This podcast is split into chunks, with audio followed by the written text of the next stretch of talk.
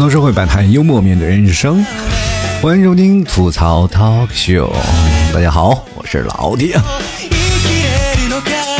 我发现现在一个问题啊，就是你有没有发现很多的人都特别自大？前两天我有一个朋友啊，给我发信息说：“哎，老提，你说我现在什么本事没有，就能骗女孩上床。”我说：“你再吹牛逼，你能死是不是？”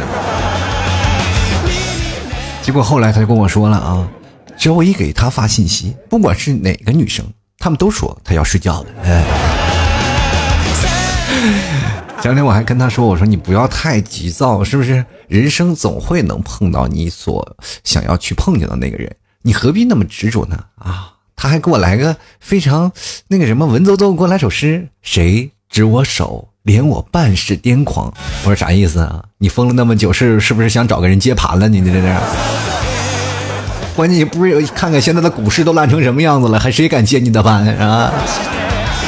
你们有没有发现现在的我们所有剩下来的大男生啊，剩男剩女们，都处在一个非常尴尬的位置啊？就像我们，比如说，呃，我们像一个投入股市的小白想买股票，就是我们现在目前存在着一种迷茫，就是不知道是红的时候买还是绿的时候买，对吧？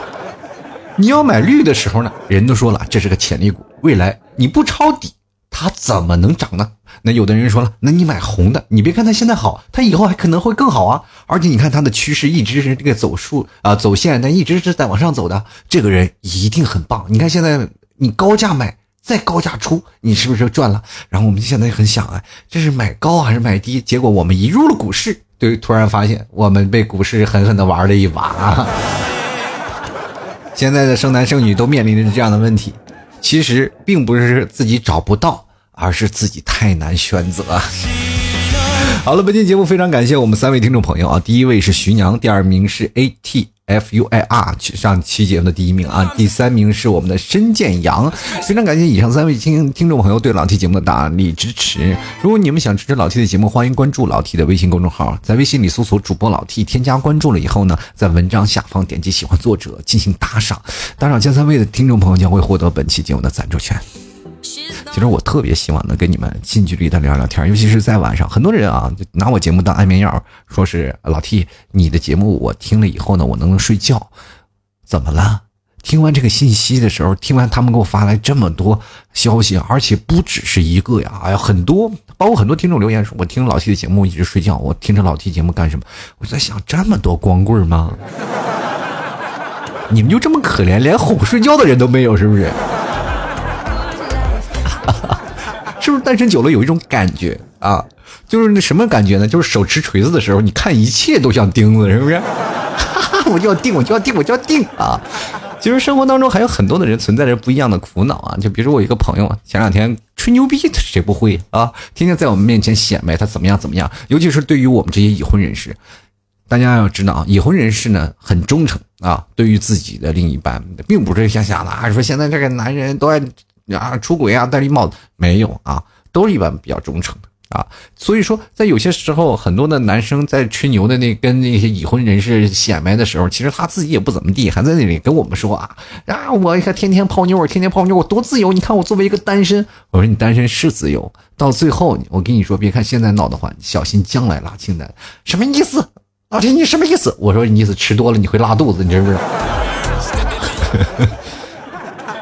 然后那天跟我说：“哎呀，你说老 T，你说，哎呀，你现在你都有孩子了。”我说：“我那有孩子了。”你说我也挺苦恼。我现在你是有孩子很开心，你结婚了。我说我没结婚，那我有孩子我就不开心啊。你说。怎么办？我现在特别担心啊！就你知道，现在套套也都特别薄。你说我要用了，万一破了，怀孕了，你说我不就交代出去了？我这年纪轻轻的，我还没有玩好，就我这一表人才，对不对？你说老七怎么办？当时我听这话，我就特别来气。我你你明明白吗？作为我这个年纪来说，就包括我已婚了，包括我生孩子，我就感觉这个人就是个渣男，你知道吧？然后我就觉得这种特别对生命不负责任的人，我就觉得特别来气。于是我就跟他说：“你这样吧，你带两个。”中间夹层，你磨一个，抹点辣椒啊，抹点辣椒粉，对不对？如果里面破了，是吧？你能感觉到；如果外面破了，他能感觉到，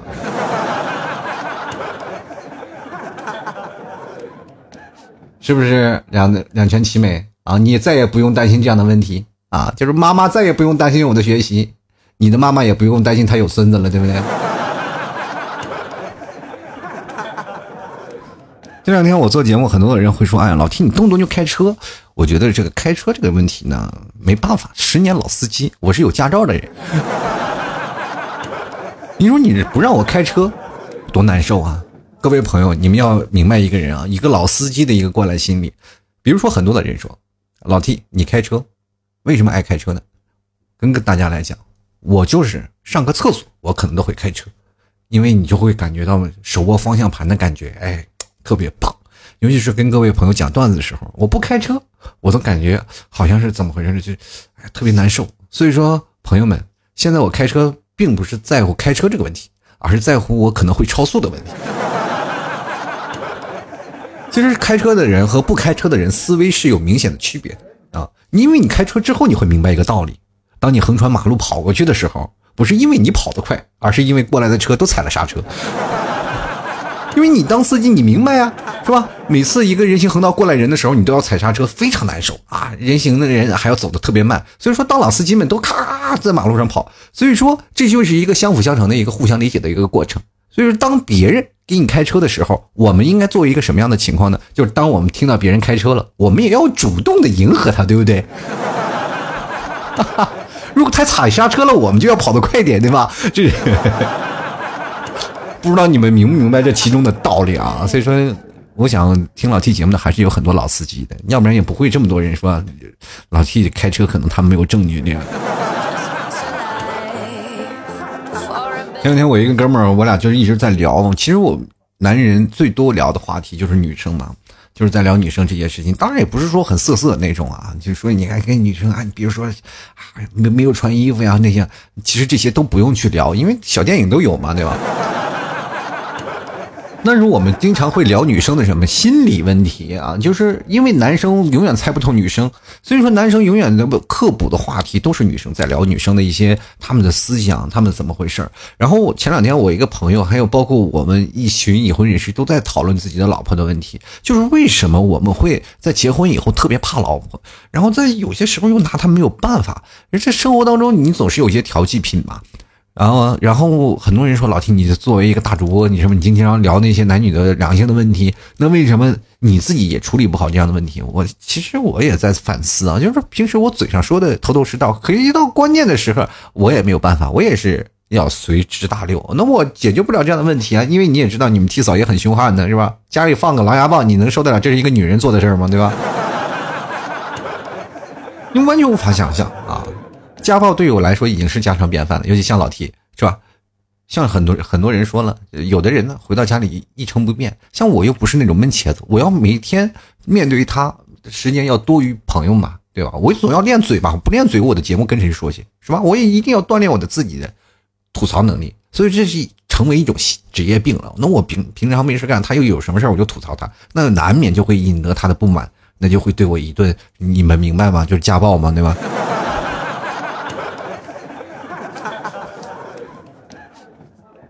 然后他们问我了，哎，这为什么女人就有些时候就，他们明明很强势，但是为什么有些时候一生气就哭呢？啊，他们为什么要哭呢？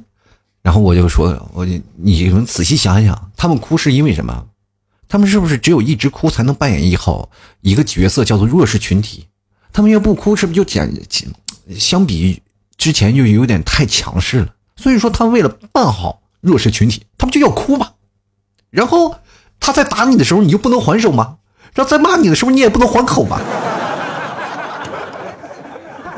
就他们弱势的时候，在打你的时候，你总感觉，哎呀，他们很弱势，打我是应该的，是吧？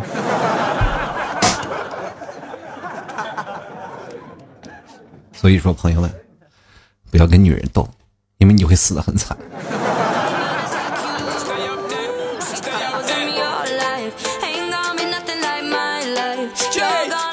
其实，你再仔细研究一下女生，你会发现有更有不一样的事儿了。就是你会会发现，大部分情况下，当女生特别难过的时候，她们的姐妹去安慰她的时候，也非常有一种怎么说，就是非常有意思的事情。我跟大家来讲啊，你看，比如说像有一个女生她难过了，不管你是你的姐们儿啊，还是哥们儿，你去安慰他都起不了什么作用。你要比如说他的工作啊不顺心，他失恋了，你的安慰也就只限于打打嘴炮。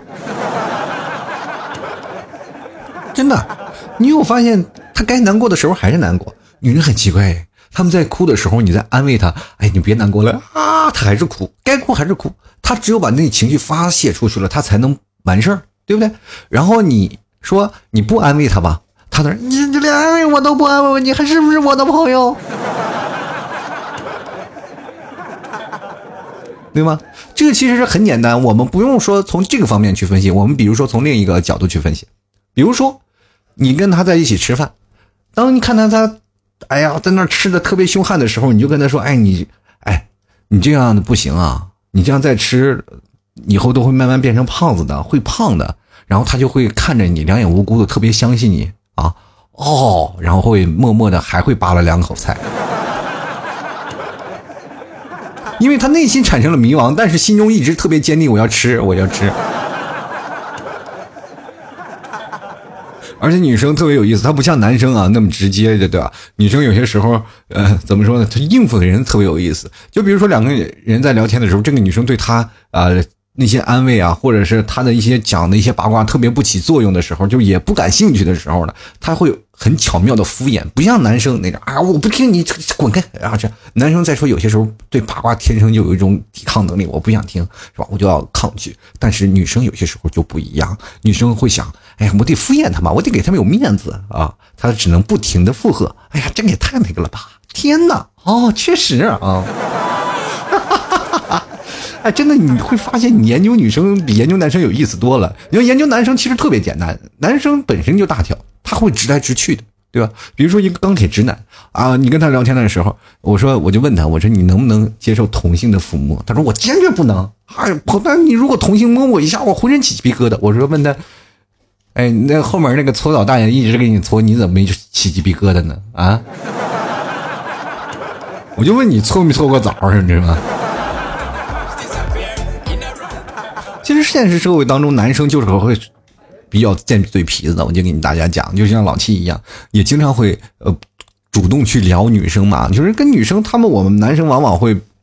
占据了一种比较主动的一个地位，就是男生会经常会哄女生开心，这样是我们经常两个人之间的一个特别有意思的事儿。男生哎跟女生挑逗一下是吧？女生也会给予积极的回应，但是男生多数要靠猜的那种情况，他要不断的去试探，你知道吗？你大家知道猫吗？啊，猫就是那种感觉，就是不断的去挠你、挠你、挠你、挠你，把你挠恼了以后，他就跑了，是吧？但是有些时候他需要爱抚，他需要安慰的时候，也会挠主人。主人会伸手去摸摸它，然后有些时候就是这样的一个状态，男生也是主动的、不断的去挑拨女生这个发怒的边缘。当如果他真的发怒了以后呢，呃，他就会马上跑。但如果要是真的没有他怒的，哎，他可能会换来些许的安慰。这就是男人对于女生主动聊他的一个事情啊。比如说很多女生，哎，为什么这个男生这么讨厌，这么聊我？其实这是他主动，他是喜欢你的一个表现，他就是特别想要，哎，让，让你。给他产生一种互动，但是朋友们你就知道，往往百分之八十的男生就是词不达意，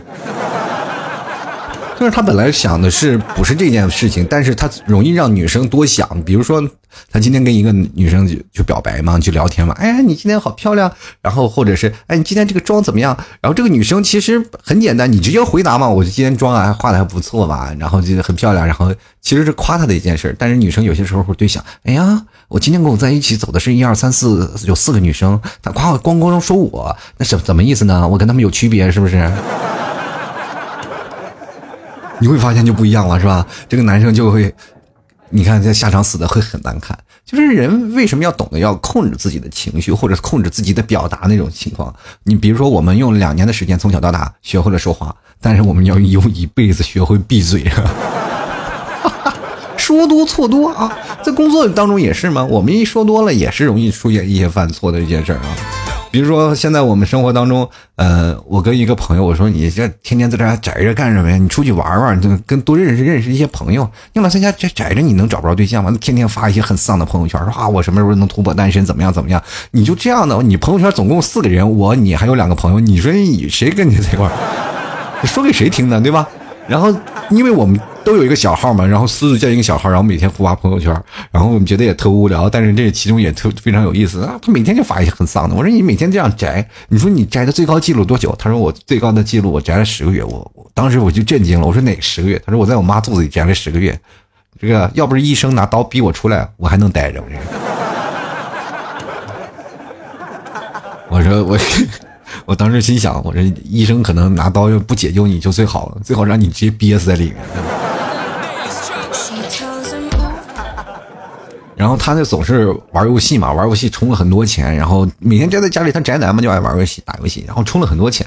然后我就说了，你玩游戏就玩游戏嘛，你充钱又有一个适当的这么一个度吧，你不能老充钱。你说你花那点钱，你去多请妹妹吃个饭，多干什么？然后他说我就玩游戏，我就气不过。你看那些人啊，天天。那些人民币玩家，你看我就花极少的钱，我也能跟他们打一阵呐。我就跟你说了，你就不要拿你的年薪挑战别人的零花钱了，好不好？有什么意思呢？对不对？哎呀，那这个怎么说呢？我应该怎么省钱呢？其实我就想到了我一个姐们儿啊，就是她做了一个很有意思的事情，就是她做了一个很本末倒置的事情。就是为了让他省钱，他就说自己也要省钱。我说那你怎么省？他说为了省钱，我开始逛淘宝了。朋友们，好像剁手都是从网购开始的，是吧？就像我们其实小的时候，像老谢啊，小的时候就没有钱，然后家里也没有钱给你买零食嘛，然后他们就做了一个很长远的投资，就是给我买了块手绢。就为了什么呢？就是在别人吃东西的时候，我流口水的时候擦擦口水。我感觉我们这代就够可怜的了，但是其实，呃，现在想想，我们九零后应该是站出来了嘛。九零后比我们那个时代要好一点，因为他们有吃有喝，他们也能有够自己的时间。然后，包括现在的一个中流砥柱，都是九零后的一个天下，八零后的都开始逐渐被淘汰了。你有没有发现，在某一个城市当中，你去面试，八零后基本都是没有办法去选择他想要的工作了。啊，很多八零后就选择默默忍气吞声。现在包括很多领导要骂八零后，骂的简简直是死去活来。别看我。呃，很多的八零后都已经怎么样，在公司里一直默默工作很多年，但是到后来你步入中年了，很可能换来就是一张辞呈，就让你直接辞掉工作。其实现在公司裁员很多，但是九零后默默还是站在中间。但是对于企业来说，九零后也是一个非常不可把控的一个地位，对吧？九零后因为他们会在想一个事情，哎，我这个突然意识到了一个问题，我一辈子守一个碗。啊，格局是不是有点小了？那我盯着锅里的才是聪明人，是吧？所以说，看着吃着碗里的，看着锅里才是最重要的。对对，过去呢，在八零后可能还是受父母的影响，希望一个安稳的一个工作嘛。就比如说一个事业编制或者一个安稳呃一个啊国企的工作，然后父母都觉得很稳定。那么我们作为八零后，我们总想自己出来闯一闯，然后做一个私企，我们好好工作。其实我们拿拿到相应的工作的钱，对吧？你看我们在私企一个月，我们可以挣到国企的大概两个月到三个月的工资。但是后来你就会会发现，你仔细算了一笔账，然后这些钱。是拿到这里，但是你的工作此年限你要往前推，因为私企不会养你太多的时间，对吧？你比如说在国企，你可以干到老，什么只要不淘汰，你可以一直干到老。但是私企大概你人到中年就完蛋了，是吧？这就是一个现状啊。就是因为你到了一定的时间，八零后开始步入家庭了，他们完全没有冲劲了，是吧？所以说，要不然你去干活，要不然干什么？但是三月现在站在主力的东西还是一个九零后。为今天节目就是想讲讲九零后的这帮朋友们，他们在工作当中应该处于一个什么样的一个状态？其实我前两天做了一期节目，就是八零后啊，就是要失业的一个状态嘛，结果正在集体消失。但是第一批九零后也开始逐渐撑不住了，哎呀，这妈妈呀，八零后转就猛转着八零后的。最后那个尾巴，救救我，带上我，是吧？你看现在九零后啊，已经到了那种什么呀，就是如果小朋友叫九零后叔叔和阿姨，他们已经觉得哎很正常的一个年纪。过去前几年啊，还有很多的小朋友叫九零后，说叔叔阿姨，他们就会义有反驳，叫姐姐啊，是吧？你看现在呢，对不对？已经没有那样的冲劲儿了。你现在让九零后。现在他们都在聊什么？聊养生。你无法想象，哦，八零后糟践自己的身体已经完全是超乎人的想象。就你看他们的发量，你就知道八零后是什么情况。但是现在九零后啊，也开始注重保养。我相当认识很多九零后，他们都开始注重自己的保养啊，吃这个喝那个，然后每天要熬中药啊，那反正这种很多的九零后都一直在做。比如说，看到有很多女生爱保养的最多了，是吧？你比如说啊，咱们翻翻朋友圈，在半夜的时候翻，有多少是发吃的的？很少，但多少是发面膜的？那简直太多了。每天脸上都要糊着各种各样的面膜，在保守着自己，是不是？所以说现在很多的人就开始了，呃，注重养生了。因为有的九零后甚至来向八零后请教一下，哎，大叔啊，啊，不应该叫大叔，大哥啊，请问保温杯里放多少枸杞才是最健康的呀？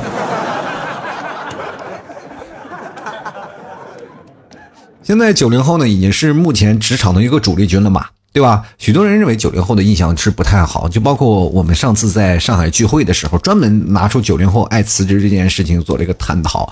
然后很多的人就保持不一样的观念，就是说九零后有的人是太任性了，就有的人会是怎么样。但是九零后动不动辞职，他的任性真的是对的吗？啊，其实今天老齐就来跟各位朋朋友讲一下，其实并不是不对的。我觉得九零后反而是非常富有韧性啊、富有个性的一代人，他们不像八零后是。特别拘泥于上一辈给予的教育，那八零后就是想着要稳定嘛，对吧？父母给他们的教育方针就是稳定，哪怕我那时候上学的时候也没有现在的这个互联网的社会，对吧？我没有互联网的一代，就哪怕我们后面有了互联网，刚开始也是用来什么上网打游戏的，对吧？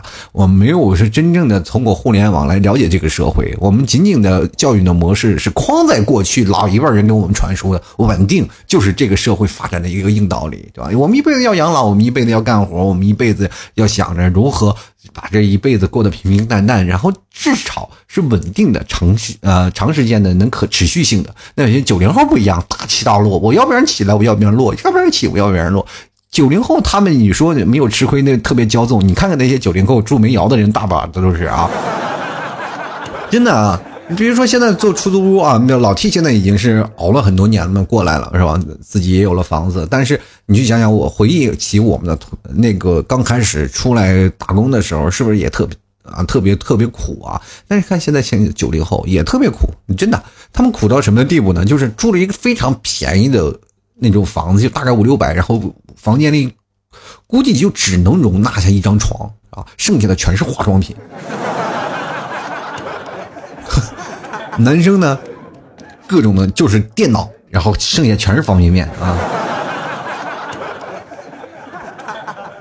所以说，他们在这个城市当中也特别能奋斗，也特别能吃苦。我见过很多的九零后，他们几个人住在一间房间里，你会发现他的房间非常的啊破烂呀，或者是怎么样，但是他们能用这样的嗯仅有的资源，然后能让自己活下来，而且还自己有自己的目标。我觉得他们的想法要比我们的要多得多，比八零后要多得多。他因为他们想的东西。特别少。他如果当一个东西对他自己言不符时，他们就会马上会辞掉工作，然后会换一份工作。啊，你比如说在那个有一些机构啊，有一个机构发布了一个就是工第一份工作的调查图啊，这个当时那个发现是七零后是第一份工作平均是超过四年才换掉的，八零后呢是三年半，而九零后呢就缩短到了十九个月，而九五后更是就仅仅在七个月就会选择离职。对吧？那所以说，在于对于频频离职的这个九零后，很多领导来说，哎，这些没有办法，我们不也不知道该怎么对待九零后了，是吧？我对待九零后，我们一我一骂他，哥你离职了，对吧？要骂骂哪些男人？骂那些人到中年的，最好是有车有房那种。你因为他们不会辞职啊，对吗？你说你动不动九零后就开始，哎呀，就辞职了，让很多领导就头疼。哎呀，这个，所以说很多领导就给他们打上一个爱辞职的一代人。其实九零后不缺少标签，什么非主流啊，是吧？什么各种的标签的多的数不胜数了，再多一个无所谓啊。但是现在第一批的九零后也到了不敢辞职的年纪了，对吧？比如说像到九零年、九一年，他们自己也往往也自诩自己很大。然后我前两天。认识几个九零后，跟他们聊天嘛，就说他们也说自己年纪大了怎么办呀？愁什么？愁生活，然后愁老婆呀，这或者是有人愁老公啊，没有呃自己一个稳定的收入，也没有买房，对未来也是比较迷茫。但是很多很多九零后，他们对未来还产生很乐观的一个心态，就是未来发展怎么样，我们直接还至少还年轻嘛，还可以奋斗几年。其实我们九零后真的像人们所说那样的任性，没有集体意识，不上进，不努力那些东西吗？我觉得。九零后在我的印象里，反而是更有勇气去改变未来的一代人，对吧？比如说我们现在在工作里啊，就我凭什么八零后就要被骂？就因为我们害怕被辞掉嘛，对吧？所以说我们要忍辱。我们家里有孩子，有房有车，如果我们失去了这个工作，能干嘛？其实他们八零后往往就没有九零后的洒脱。各位朋友，车到山前必有路，船到桥头自然直。这句话很真的很有道理。如果真的有一天我们把我们逼急了，我们辞掉了，就说不是他们辞掉你了，什么你主动辞掉了工作，未免还有大好河山，人总是能活下去，看你愿不愿意活而已。对吧？然后有些时候你可以看到很多八零后在那边坐着啊，就是看着九零后在那跟跟领导吵架。九零后啊，我辞职，我不干了。然后说着就要走了。然后很多八零后自己在心里，哎呀，默默竖个大拇指。然后领导说：“你看什么看？”啊，我默默的赶紧回去又打字，是吧？其实，在职场摸爬滚打了这么多年，你才会发现，其实职场真的很现实。你哪怕跟他就是说，呃，再多的恩惠，再多的什么，他们也不会领导你的啊。现在还有很多领导真的不太那什么。我们每个八零后就是忍辱负重啊，真的，总以为自己忍辱负重就能换来相应的好处，但是你是不知道呀，对吧？有些时候，这社会当中就是欺软怕硬的一个社会，对不对？你越忍辱负重，你越容易受到压制。这就是现在生活社会当中很有。很现实这个东西，对吧？你看，比如说现在很多九零后面对这样的事情，他们会敢于勇于站起来挑战权威，这就是非常有意思的一件事情。那有八零后，我们只能默默的忍受啊。其实有些八零后也是可以站起来去挑战的。当你真的对这份工作也不乐意、不满意的时候，你才可以去站起来挑战。但是为时已晚啊，因为在脑子里，这领导已经产生了一种意识，对吧？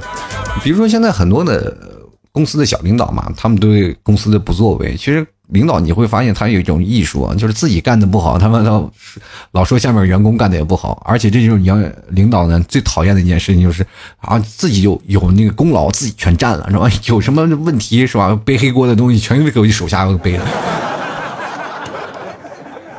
但是有九零后有些时候也。挺尴尬的啊，就是说，我也给九零后做个领导，其实我也挺有时候无法理解他们的，对吧？就是他们很现实的一个人啊，就很现实，就是他们不像八零后有特别人情味的一一代，就是比如说像我们八零后，比如说我作为一件事情啊，比如说我提携你了，或者我干什么了，我们知道感恩嘛，对吧？心里存在着一点人情味，不是多多少少在职场里，比如说这个对我有知遇之恩，那么我就会对他怎么样怎么样，就是八零后会有这样的想法，对吧？九零后不会，你对我好，好那是应该的啊。但是你也要看我工作啊，我工作好了，你就应该得到相应的。九零后很容易去怎么说呢？就是拿捏到自己的一个东西，他不会被感情所左右，明白吗？就是哪怕我可能有恩于他，有比如说有些事情嘛，对吧？比如说有些事儿我完全可以不用背的，但是我替他背了啊这些事情，但是我就跟他说我，然后去责备他的时候，然后去跟他说，他可能心存愧疚，但是他也觉得你领导你挣得多，你当然要背负这件事情。当然，你说我我没有完成，我也应该的是吧？那我就努力完成。之后他就开始就是反思自己啊，开始努力完成。好，他完成这件事情不会考虑人情的，他只是考虑到自己的不足啊，他就完完全把自己的下天下次下一次那件事情呢，他就注意好了。那再过一段时间啊，如果你出现了什么问题，哎，他开始是想了啊，他做的好了，就开始说，哎，能不能给我涨工资呀？啊。这个时候，八零后就要跟他说了：“哎，你能不能讲点人情是吧？你我我给你背了那么多锅，背你把你培养起来，你难道不听点人情？我不想听人情，你培养我，只是个打工的，你给我给相应的报酬就可以。你有没有发现，这世界上就会出现了这样的情况是吧？然后，嗯，很多的九零后就很容易保护好自己的利益。跟各位朋友来说，就据调查啊，就就有一个。那个机构做的调查，就是说，在职场当中，往往那些能够工资啊或者什么东西都对比较好的人，是能守住自己利益的一部分人。所以说，各位朋友，你在公司里也真的不要太懦弱。如果太懦弱了，可能对你未来真的不好。就是有句话：“此处不留爷，自有留爷处。”那么九零后已经把这句话体现的淋漓尽致了，是吧？而且现在生活当中很多的加班文化，还有很多的加班体制非常多，对不对？那九零后就非常讨厌这件事情。对于我们来说，八零后和九零后最大的区别就是在于哪里？就是八零后可能会多少会掺杂一些感情因素在那里，九零后不会，对吧？九零后会变成什么呢？因为他们年轻啊。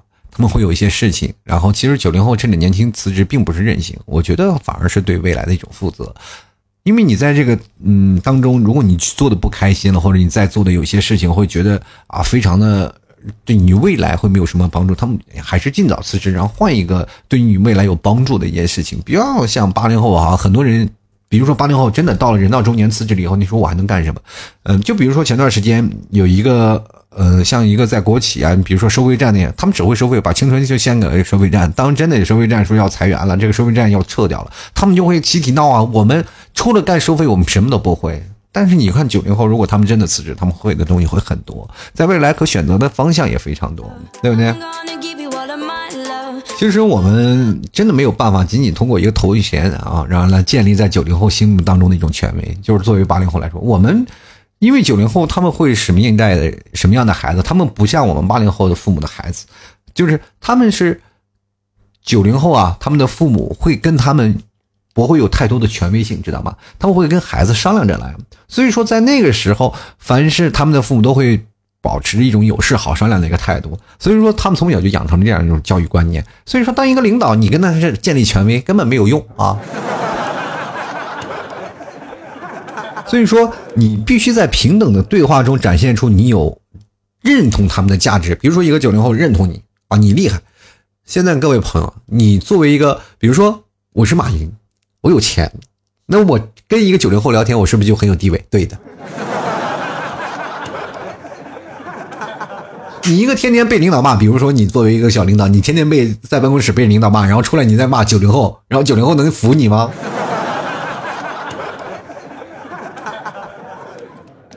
其实我们要明白一件事情啊，你跟九零后交流其实真的特别简单，你不需要太多的言语，不需要太多的感情牌，就特别简单，是吧？九零后心里就想，我在为你工作，你付给我工资，我们就是平等的合作关系啊，不存在你对我的霸权，对吧？你生活当中，而且九零后特别追求那种线下的生活的品质，比如说我在工作之余，我特别能感受到我的品质啊，特别感受我私下一个生活，比如说我正在玩这个游戏呢，然后突然几个短信过来让我加班，我肯定不乐意，对吧？就很多老板其实不知道这种沟通技巧，然后所以说才导致呢九零后看老板也讨厌，老板看九零后也很讨厌。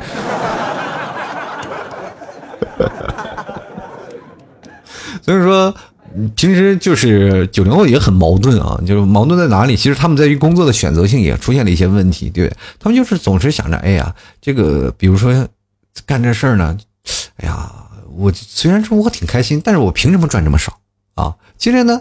有的人就想了，哎呀，虽然我赚的多，但我凭什么不开心？很简单啊，就是想做自己最喜欢的事情，还赚大钱。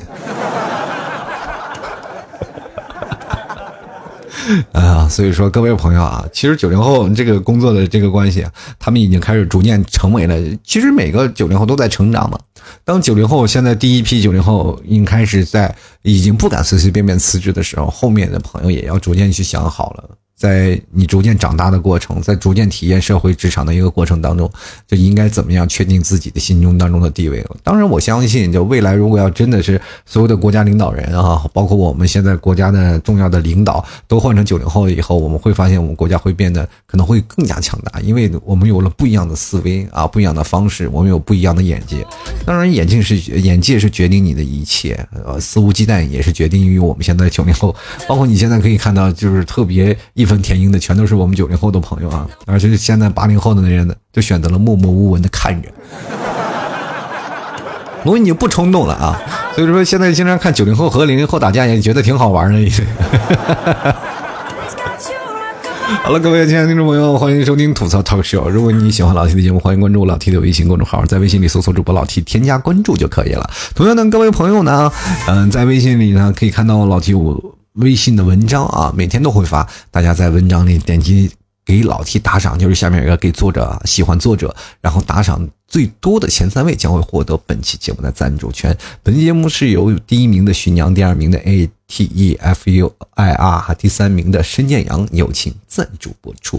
如果你喜欢老 T 的节目，给老 T 打赏赞助，很关键啊。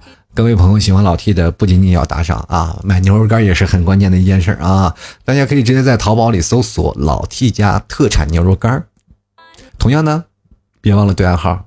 直接在这个牛肉干下方找到客服啊，直接说吐槽社会百态，我回复幽默面对人生。那么牛肉干没错，就是老 T 的了，你又可以购买了啊。这这两天对二号的人怎么也少了呢？接下来呢，还有很多听众朋友也可以关注老 T 的那个新浪微博，在新浪微博里搜索主播老 T，添加关注就可以了啊。就千万别忘了，还有老 T 的私人微信，大家想加私人微信的话，也可以直接在微信里搜索老 T 二零一二啊，老 T 二零二拼音的老 T 二零一二，然后添加老 T 的私人微信，然后有什么事情呢，可以在微信里回复。那有因为我每天有很多事儿啊，不要以为加了我私人微信我就只有你一个人，好吧？好好多人加了我微信啊，老 T 你为什么不陪我聊天？还有人发语音，你觉得我会接吗？但是有时间呢，我一定会回复你啊。那你要看我有时间，但是你发在那里，我因为我不动它，它就一直有那个条在那里啊。就所以说留言回复会很快。那么我不会。抽着长时间陪你聊天，但是有有什么问题我会直接给你回复，对吧？但是如果有时间的话，我会陪你聊会儿天，对吧？然后我也要采访，因为我要明白不同人生嘛，不同人生的那种的状态，我要吸取不同的素材。跟其实跟你们聊天是最实在的一件事情。关键还有老 T 在朋友圈里会发一些好玩的事儿啊，包括我个人的事儿都会在朋友圈里，大家关注一下。还有。想买东西的，或者老提现在开了个小杂货铺啊，都在朋友圈里发。人家很最早以前我说不要做微商，那我现在开始做了，是吧？但是都是很便宜啊，五六十、三四十，没有那么贵的东西啊。就是因为我觉得那个太贵的东西，是吧？我也进不起，是就三五十的小东西，如果想买、想支持老 T 的，关注老 T 那个私人微信老 T 二零一二，看一下朋友圈，好吧？那么接下来的时间，我们来看看听众留言了。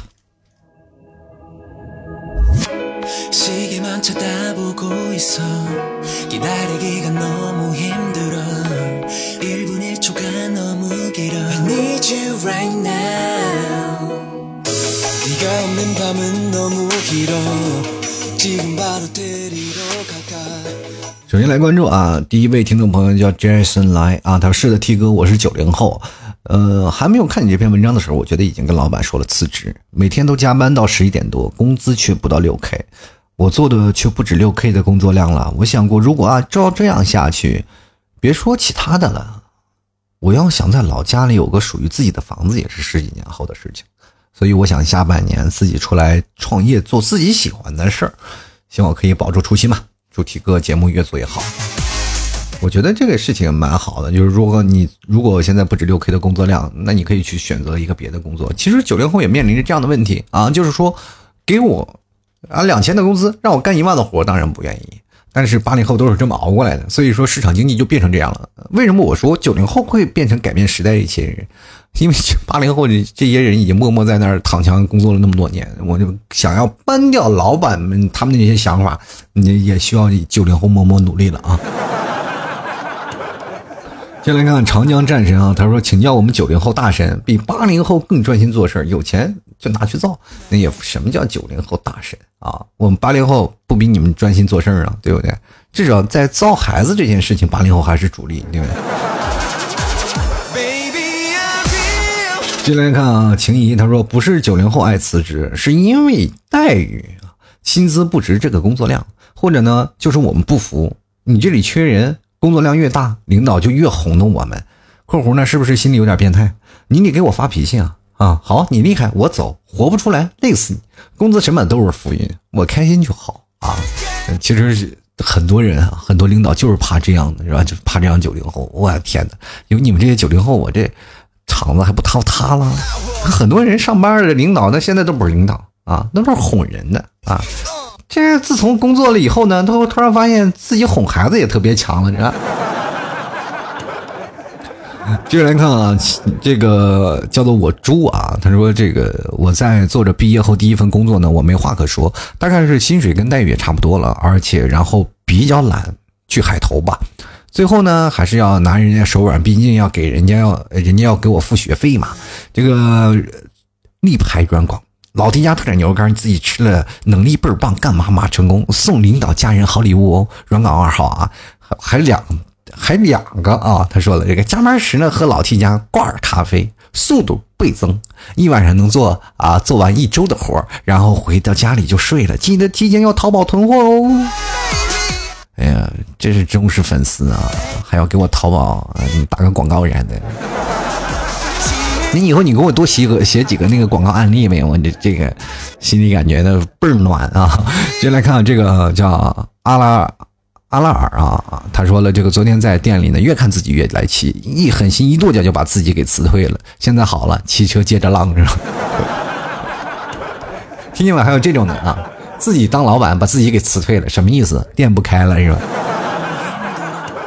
进来看心情啊，他说每个时代不一样，跟不上时代的思维方式，就只能当奥特曼了，叫奥特曼，啊，啥意思？我这个就哪怕我当我 out 了，我思想 out 了，但是 out 男人，但是你见过有 out woman 吗？啊，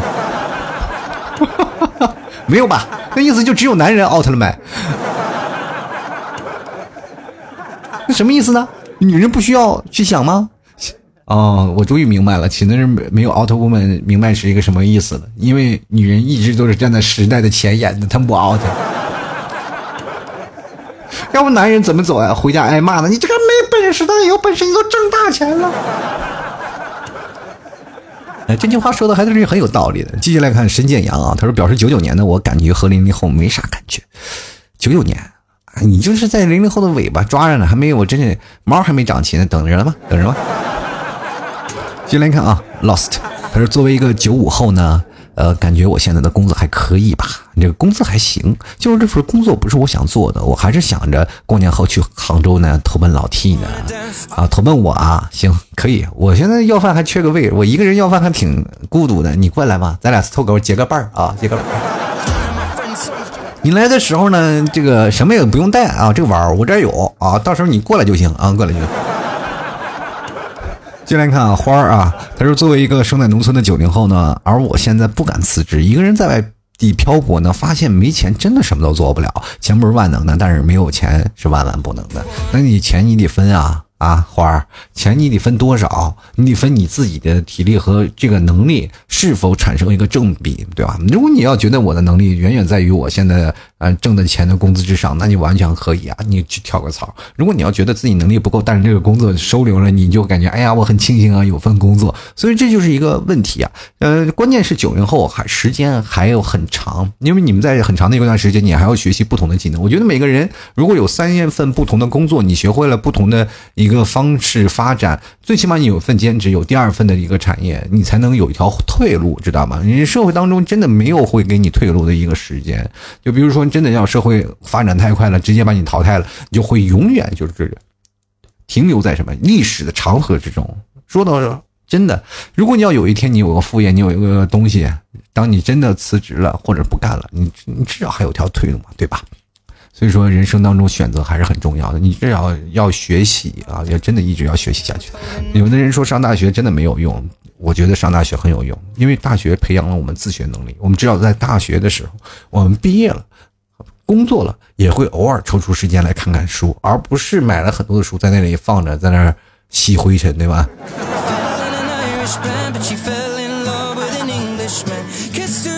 继续来看啊，一香一客啊，他说大学刚出来啊就一直接触外贸行业，刚开始是阿里巴巴和国际站啊，世界画饼第一，这个没得说啊，天天早会都喊口号，早跳早会舞啊，就是那一家刚开始做外贸的公司，天天画饼，帮公司搞起来了。进呃进入了正轨之后呢，结局就是我被逼走了，悲惨的一段工作经历。至于那时候年少无知，现在在一家外贸公司做产品开发也是这样，哪儿都有画饼，看饼画的怎么样了。每次看到饼就是没吃过，每次都能给你画出很多饼了。这很多人都是吃饼都吃饱了，但是有的人呢，光看着画了，那就你给我分一块也行，对不对？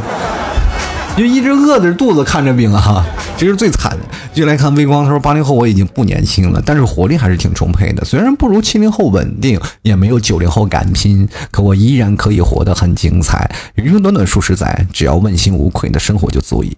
毕竟每个人都不可能复制成别人一样的人生，活出自我才是最重要的。提出一定要读我的留言。你作为一个八零后叫我叔，我就感觉到我受了莫大的屈辱。八零后喊八零后，不是你怎么好意思呢？我是八零后，不是零八后啊，好吧。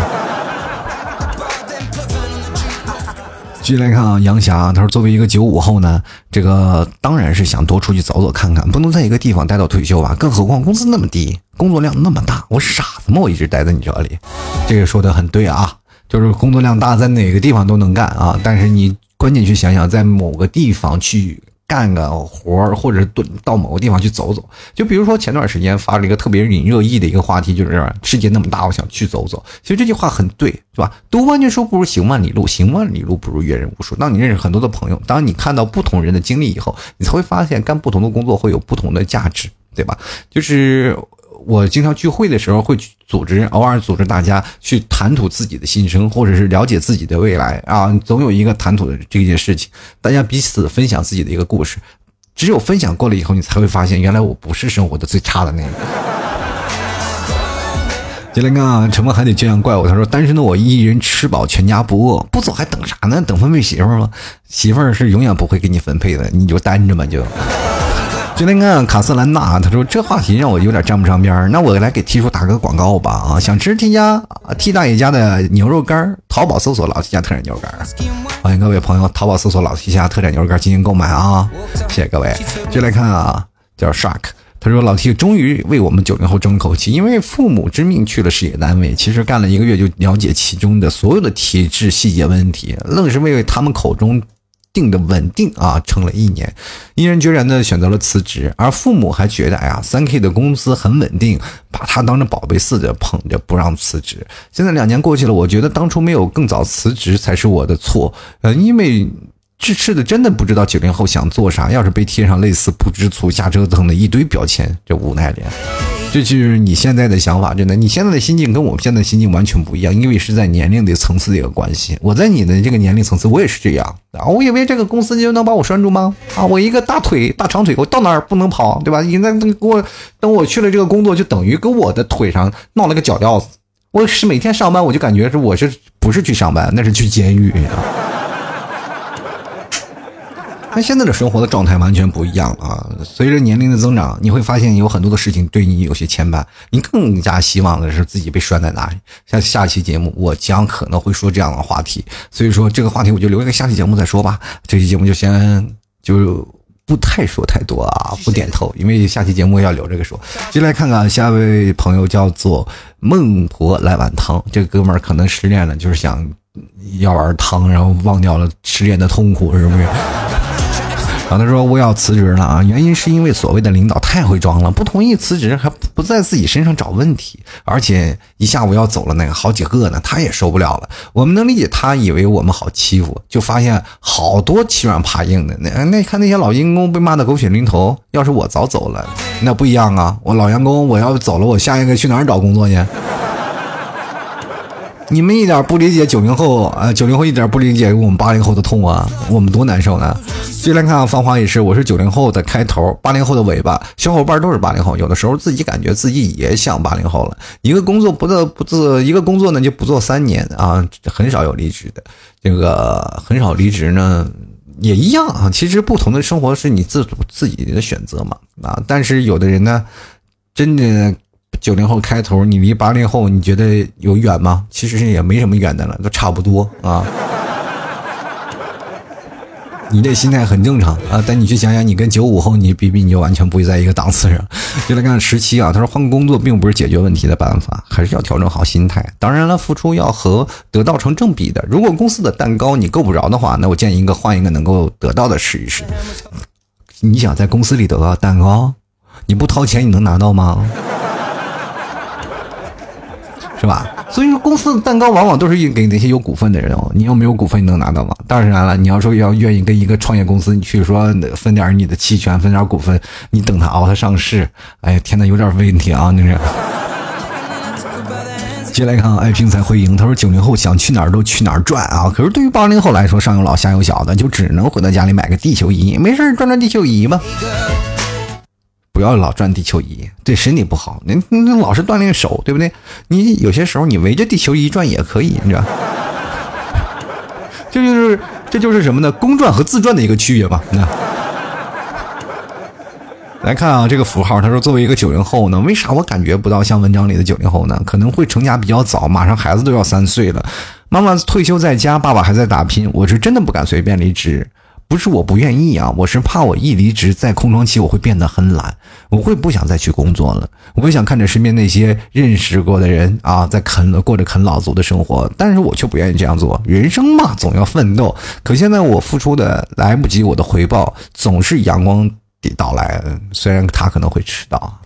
啊，说到这个啃老，我觉得九零后啃老这个也是一个很有意思的问题，可以值得去说一下。我觉得为什么九零后啃老是一件很正常的事情？比如说最早八零后、七零后对于啃老这件事情很鄙夷啊，啊，我不能啃老。但是有多少八零后你买房子没借父母的钱？说的真是。是吧？堂而皇之的自己在那里胡说八道，所以说有些时候呢，我觉得啃老反而是一种很好的事情。为什么会发现啃老是一件很很多的事情呢？就是八零后为什么很不耻说是九零后再去啃老这件事？我就觉得八零后你是没有是吧？吃不上葡萄嫌葡萄酸。我就觉得八零后。在这个生活当中，他会面临一个问题，因为在那个时候，父母并不是很多成功，他们赶上了什么什什么一个大潮呢？就是比如说八零后和七零后的父母赶上了什么下岗失业的那个大潮，在那个时候，父母多处都是在做一些个体啊，反正就不断的通过各种的方式努力的活下来，就哪怕你上大学，都是父母正好赶上下岗失业那段时间嘛，然后父母就努力的凑钱，所以说家里就经济总是起不来。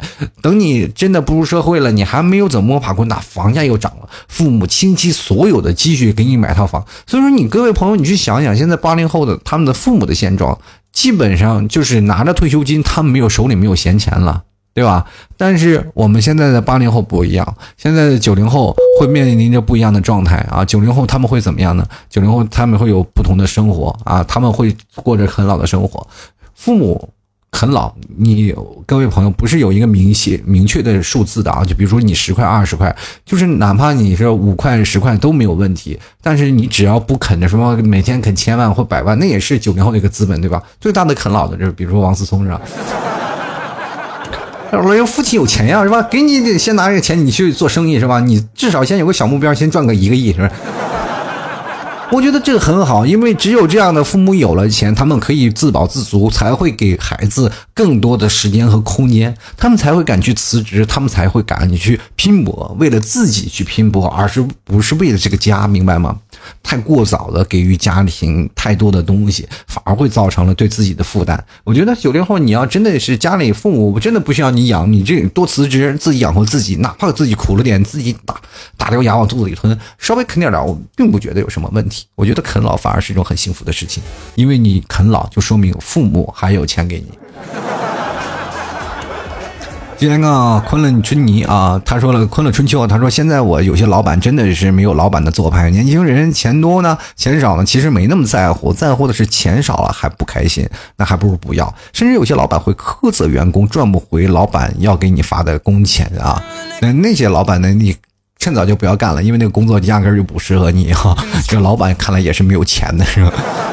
就来看啊，这个点点点说，以前在一个公司待满一年都会走，可是现在不一样了，现在准备买房，想安定下来，不想折腾了啊。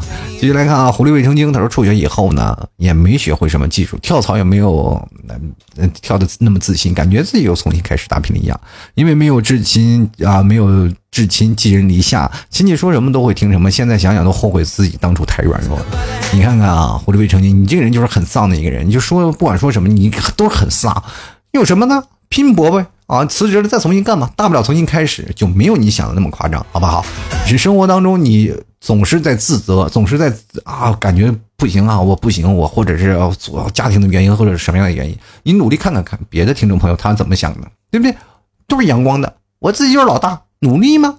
啊，是吧？什么东西不会我学吗？什么东西不搞我去闹了吗？现在这个生活让我觉得很困苦，那我就努力去改变它嘛。生活你要有阳光的一点，对不对？那老 T 现在就这样。对吧？我现在已经人到中年了，再去找工作，不可能有的人都可能不会要我了，就知道吧？虽然我有一身的本领，但是我这么长时间做节目，空窗了这么长时间，很多公司也会觉得，哎，你空窗这么长时间，你还行吗？对吧？所以说我面临的问题比你还要严重，但是为什么我很开朗呢？每月赚的，其实跟各位朋友来讲，就是已经快撑不下去了。我现在。每天除了做节目的时间，很多长时间，很多听众朋友见不着我，是吧？我也不回信息啊。我其中的有两件事：先去看儿子，然后整装待发去要饭去。这很惨啊！人生你你去想想，活到八零后的压力真的很大，是吧？就来看啊，这个林他说，我想九零后没准有几个跳槽。那文章内容我就不评论了，我也只想说，你家牛肉干，哎呀，麻辣的不够麻辣呀啊，麻辣的不够麻啊，不够辣啊！你可以蘸着老干妈吃啊。我们这牛肉干是怎么着？纯牛肉，但是不是腌制的，是吧？特别辣的都是腌制，那个你可以撒点辣椒。大概我们那边的。内蒙人都不吃辣的，所以说辣椒面都是往往一点点，对不对？所以说你要想吃呢，自己蘸点辣椒吃吧啊！进来看啊，这个伴我多久？他说，作为一个九零后的我，只想说一句：我付出，哎，得不到同样的回报，我有什么理由跟你耗着？对。那你可以选择辞职嘛？就来看啊，这个千依百顺啊，他说了跳槽不是错，错是不知道在哪个年代起众口一词的是呢，换工作是赚不到钱，这是什么谬论啊？想当年我七零后疯狂跳槽，这前提是不需要。养家寄钱给父母的优势啊，就是没饿死、没冻死，也没有月光到借钱为生，手头上总是有几个小钱防身啊，防急需，能有什么归属感？哪有什就待哪儿。估计一直不换工作，攒了几个钱的人，多少也没有活得比我好。年轻时候选择是时候不去选择，等到经济生活各方面稳定下来的时候啊，你孙子呀、外孙女都有了，人生。经历了选择了，才甘心服于自己的平淡啊！内心是丰富的，比一辈子做井底之蛙、做积极的废人要强多了。你看看这句话说的真的蛮好，就有跟我刚才那个观念是差不多的。我就觉得，真的，如果要是没有父母，你去养家的权利。真的应该可以去从拿你的年年纪优势来去换更多的工作经验。我觉得每一种生活当中，工作不是你的全部，工作和生活是分开的，是吧？九零后就看的比较开，八零后就看不开啊，就往往是生活和九零。因为我到了人到了三十岁，我才开始去努力去想啊，就是哎，生活、工作到底是为了啥？我就觉得有些时候，哎，只要活着，不管你活得好坏，只要活着，我就觉得就行。好了，各位亲爱的听众朋友啊。你现在收听到的是由老 T 为你带来吐槽吐个秀。如果喜欢老 T 的，欢迎关注老 T 的微信公众号，在微信里搜索主播老 T，添加关注就可以了。欢迎各位亲爱的听众朋友，如果喜欢我呢，哎，点击喜欢作者给老 T 进行打赏，打赏前三位将会获得本期节目的赞助权。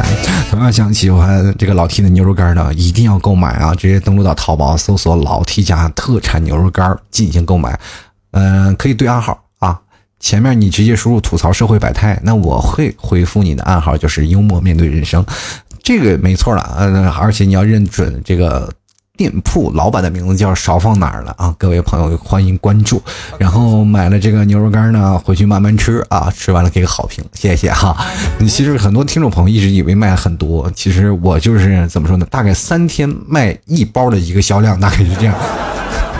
希望各位朋友多多支持啊。好不好吃？大家也可以看看那个买的这个评论啊。大家很多的人都会晒出了图片，晒出了这个吃牛肉干的感觉，大家可以看一看啊。还有同样各位朋友，前两天我有一个朋人啊，就是给我我碰到一个差评师啊，嗯，专门来讹钱的，就吃完了牛肉干，他要我退钱啊，不退货，就是意思我把牛肉干吃了，但是你把要把钱退我，这是牛肉干我吃完了觉得不好吃，你说要给我差评。然后我就觉得你怎么会有这么不要脸的人？然后我在经营淘宝那个生意的时候也失败了，因为他们是针对于卖家，那无所谓啊。你要得给我差评，那我就怼你啊！我就那天我就编辑了很大一段话，我去怼他。大家有有时间可以看看那个怼他那句话啊！大家可以帮我一起去怼怼他啊！就 没见过这么如此，怎么会有如此厚颜无耻之人呢？那天把我说的很来气啊！第二说我这个包装不对啊，我跟他解释一下，他又说我这个不对，最后说了这个我都吃了，口味不对，你行吗？